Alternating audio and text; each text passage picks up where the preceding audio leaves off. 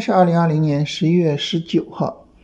呃，我们看今天的这个市场啊，其实有一个比较难处理的地方，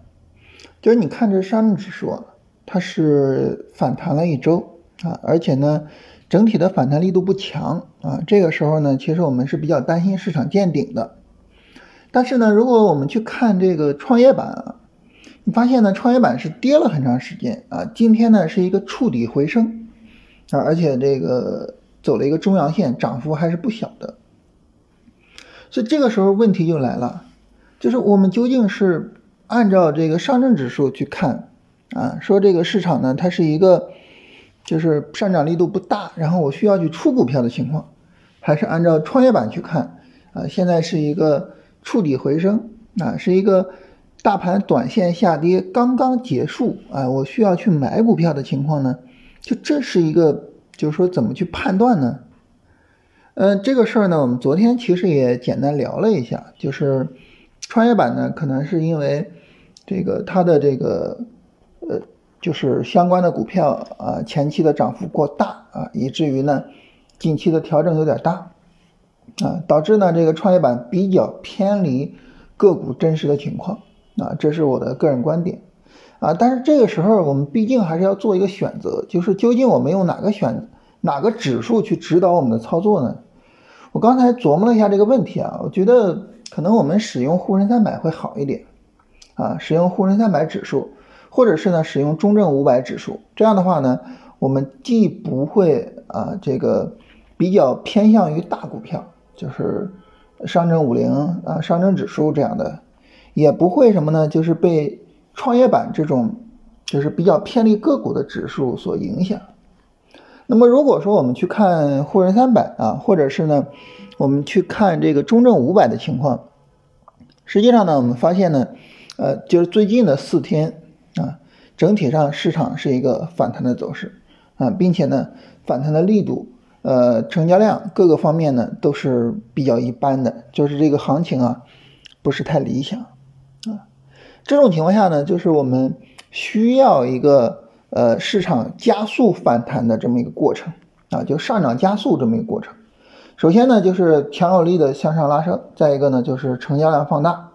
啊，也就是明天或者是下周它有这么一个过程啊。如果没有这个过程的话，那么这个上涨，你比如说对于沪深三百来说，如果说整体上这个上涨它连五千点都过不了啊，甚至四千九百五十点都过不了。那这个时候就麻烦了啊！这个时候呢，它不仅仅是这一段上涨见顶的事情了，它甚至有可能，我们从九月末以来的整体的这个上涨，它就见顶了啊！因为从九月末总体的这个上涨啊，就是十一之后这个拉升比较强，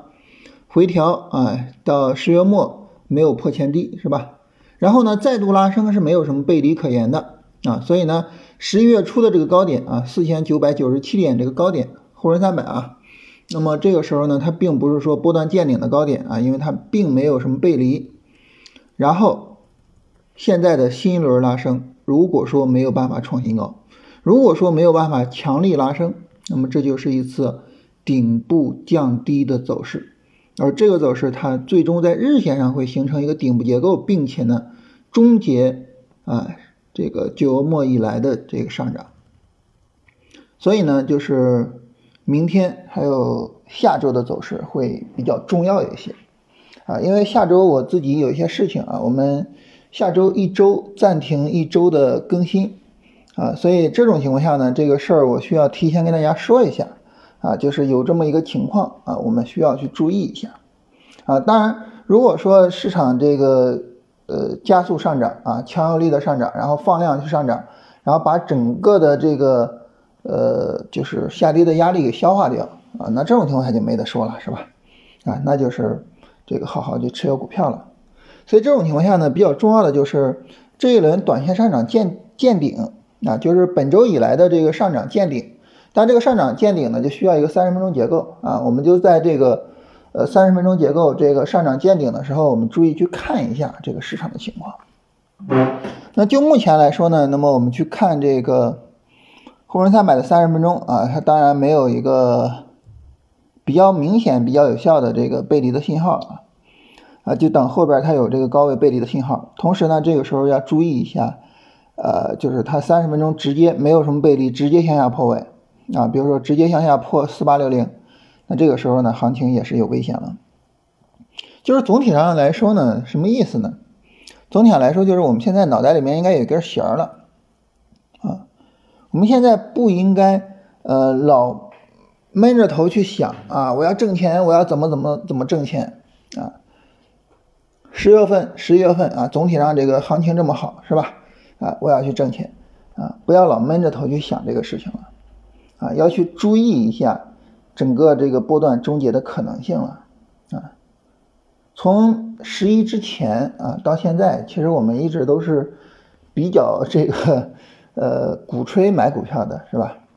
啊，但是呢。呃，这段时间就是这一周的这个上涨啊，我们确确实实的感受到了一些这个风险来临的这么一个情况啊，所以呢，就是这是要跟大家强调的一点，呃，就是后续大家去注意一下啊。嗯，那么对于我们做操作来说，整体上来讲呢，就是我是一个这种波段视角或者是波段思维的这么一个处理。就是我在看行情的时候，我是把行情切分成一段上涨，呃，一段波段上涨，一段波段下跌，一段波段上涨，一段波段下跌这么去看的，啊，然后呢，在波段下跌展开之后呢，我会去进波段仓啊，就持有一个波段上涨，啊，然后呢，在波段上涨过程中呢，我会去做一些短线，就总体上来说，大概是这么一种这个看行情的方式和交易处理方式，啊，所以呢，那么当我看到说。日线上有可能会有顶部结构啊，然后整个日线波段上涨有可能结束的时候，这个时候我就会比较担心一些啊，就是我我不是那种比如说价值投资啊，然后长线持有啊或者什么，就是不是那种操作风格啊，所以就是看到现在有这种顶部信息啊，对于我个人来说，其实我还是会比较重视的啊，然后呢就跟大家分享一下啊，就是这是后边。啊，明天以及下周我们最重要去关注的情况啊，就是看它能不能加速了。然后来看一下大家的问题啊，有朋友说龙回头这个是也适合期货啊，而且呢期货更简单，不用考虑大盘。这个确实是这样的啊，就是龙回头这个操作呢，它其实任适合任何的这个市场走势啊，只要是一个强有力的拉升啊，然后呢回调力度比较小，这个时候呢你就都可以去做多。所以它其实是适合任何走势，而不仅仅是期货也好，股票也好，所以它是一种更多的，它是一种思维方式啊，它帮助我们去理解市场啊，而不是说帮助我们去做股票或者什么。那这位朋友问说，短线买多少钱比较好？波段买多少比较好？这个呢，实际上就是一个按比例去分配的问题啊。实际上，你比如说。呃，你不仅呃，这个你有十万块钱，或者是呢，呃，你有一百万，你有一千万啊，其实这个不重要，数字不重要，重要的是呢，你要去定一个比例啊，你比如说我这个百分之五十做波段啊，百分之五十做短线啊，这这种比例啊，那再比如说呢，我我波段仓位这个多拿一些啊，百分之六十的波段，百分之四十的短线，或者反过来啊，我短线仓位多一些啊，这都可以。啊，就是你把比例去定好，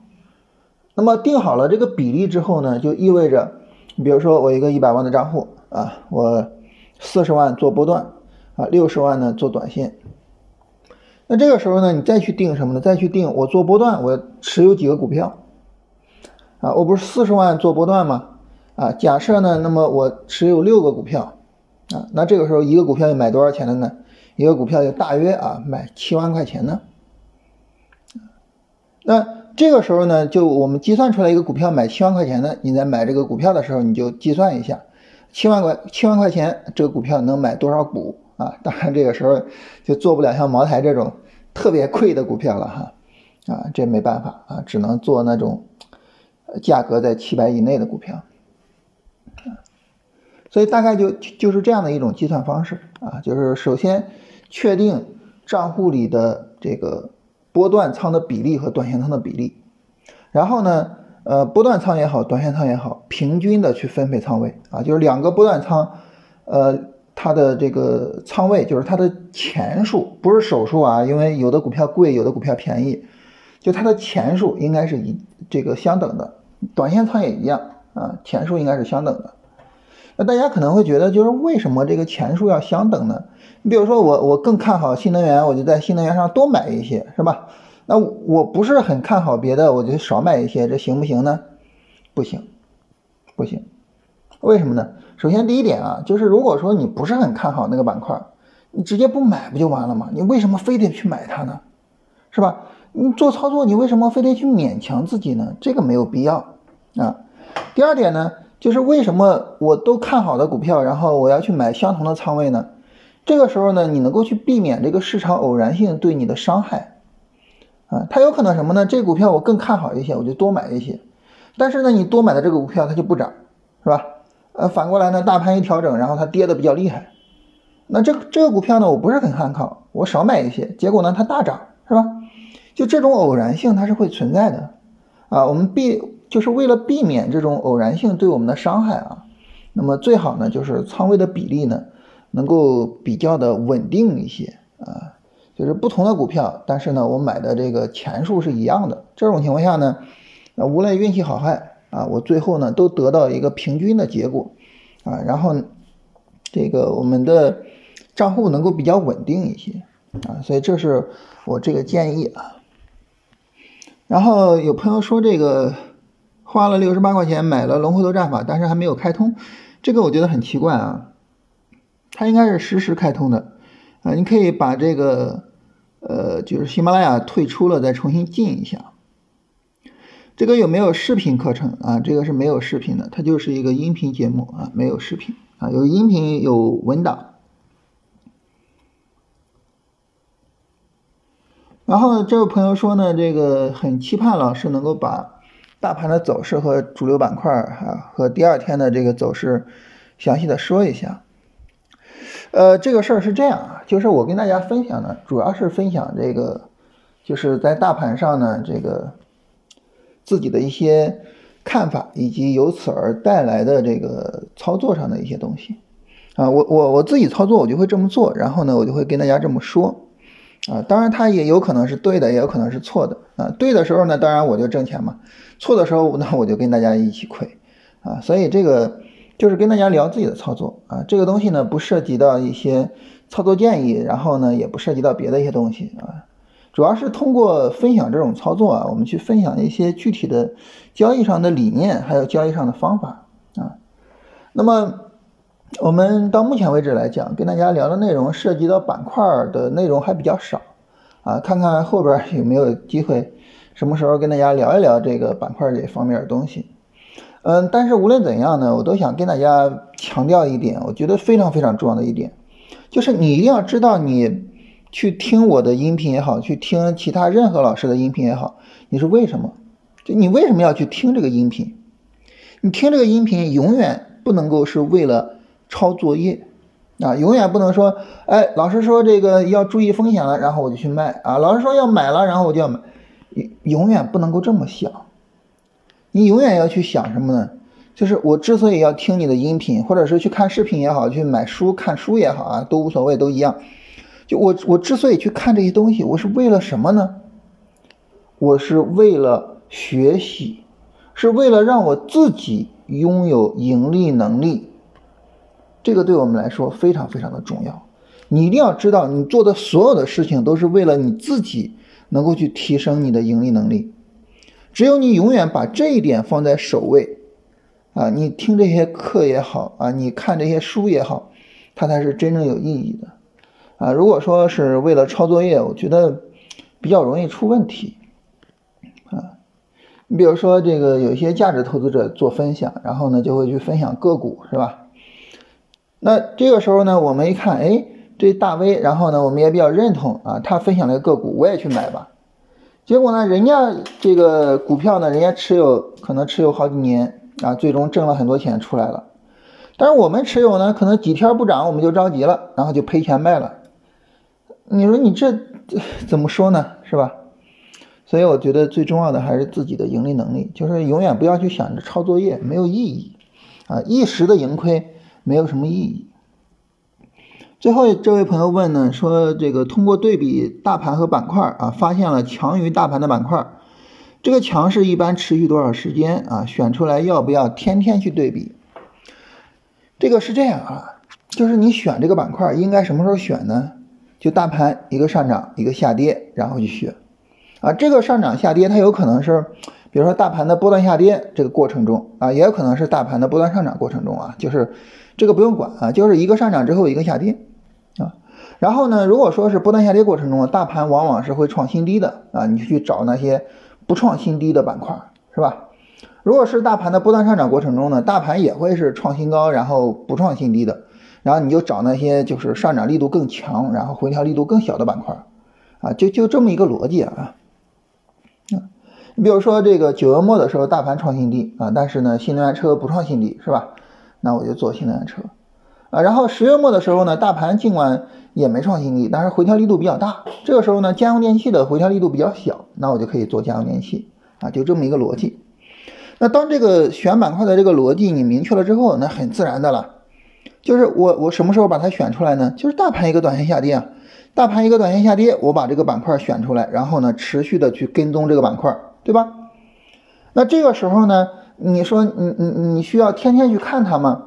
你当然可以天天去看它一下，但是呢，比较重要的并不是每天的情况，比较重要的是。整体上这一个短线上涨和一个短线下跌，它和大盘的对比是什么样？啊，这是比较重要的啊。在这一点上来说呢，就是当你从整体上做了一个判断之后，每天的那个涨涨跌跌啊，不要太去重视。为什么呢？我给大家一个建议啊，就是你在你的这个这个自选股里边，你放几个行业的 ETF 啊，然后呢，你跟踪几天。你慢慢的就发现这个感觉了啊！你比如说，你同时放上什么证券呀、军工啊、呃，这个电器、呃家电呀、白酒啊，啊，然后芯片什么，就是这些主要的 ETF，你放进去，你你盯几天看你就知道了啊。如果说你一天啊看一次，这么来看啊，你发现它没有什么规律性，今天涨明天跌，今天这个强明天那个强，啊。如果说你说啊，它今天比较强，我就去买它，就比较麻烦啊，因为第二天它可能就跌下来，然后很容易就把你给套住，是吧？前面大家还记得吗？这个白酒啊、黄酒、啤酒带个酒字就涨停，然后第二天什么情况呢？集体暴跌，对不对？是吧？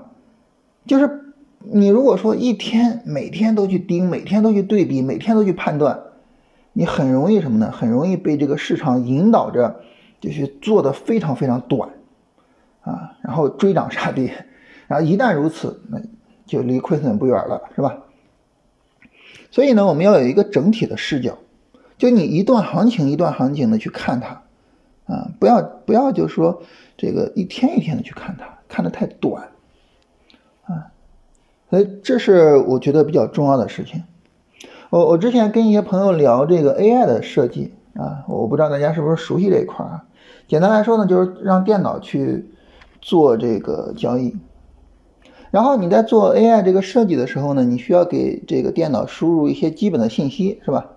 一般做 AI 输入基本信息都是以什么输入呢？都是一根 K 线一根 K 线的去输入啊。那么，比如说回顾过去的多少根 K 线，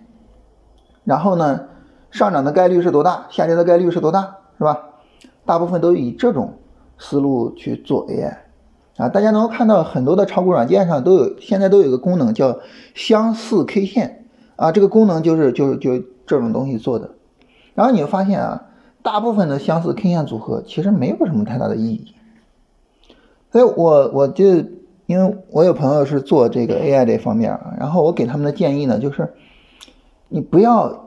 以一根 K 线一根 K 线作为一个单元去输入，你以什么呢？你以一个短线的涨跌作为一个单元去输入，啊，一个短线上涨这是一个单元，一个短线下跌这是一个单元，而不是说一根阳线一根阴线这是一个单元，不是这样，啊，那么当你以短线涨跌作为一个输入的时候，那么 AI 输出来的东西往往就是比较有效的，啊，你比如说实现个。年化百分之二十的收益啊，还是比较容易的。但这个特别有意思，我不知道为什么，就是可能是能力所限啊。我们做 AI 呢，就发现它超百分之二十非常难，啊，这方面我也不太理解啊，可能是能力所限啊，因为我看到有很多做这个 AI 做量化的一些比较厉害的，他们也确确实实取得了一个远超百分之二十的年化收益，啊，就是这个事儿就跟大家分享一下啊，就是我们在看行情的时候，不要去一根 K 线一根 K 线的盯，而是一段行情一段行情的盯，就这种。看待市场行情的视角发生变化，其实非常非常有助于我们寻找到更加有效的市场信息，然后呢去指导我们的操作，啊，就是你的眼光更加的宏观了，然后呢你得到的这个市场信息也就更有意义了。